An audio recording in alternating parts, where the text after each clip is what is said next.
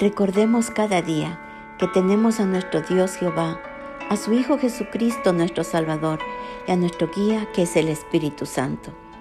Esta es la fe que nos sostiene y debemos fortalecernos en ella a diario, recordando que el amor de Dios hacia nosotros, su misericordia, su fidelidad, su provisión, su grandeza, su poder, su soberanía son eternos.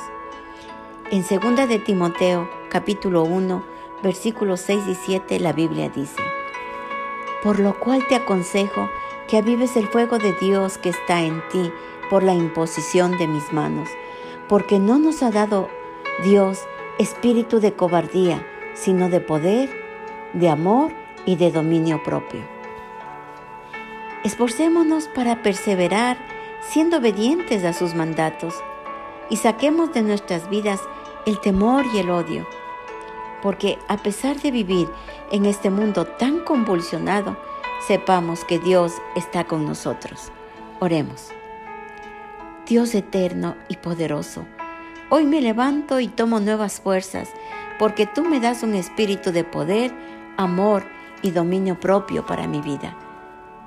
Sé que lo necesito para perseverar hasta el final de mi jornada. El Señor Jesucristo esté con tu espíritu y la gracia sea con todos. Amén.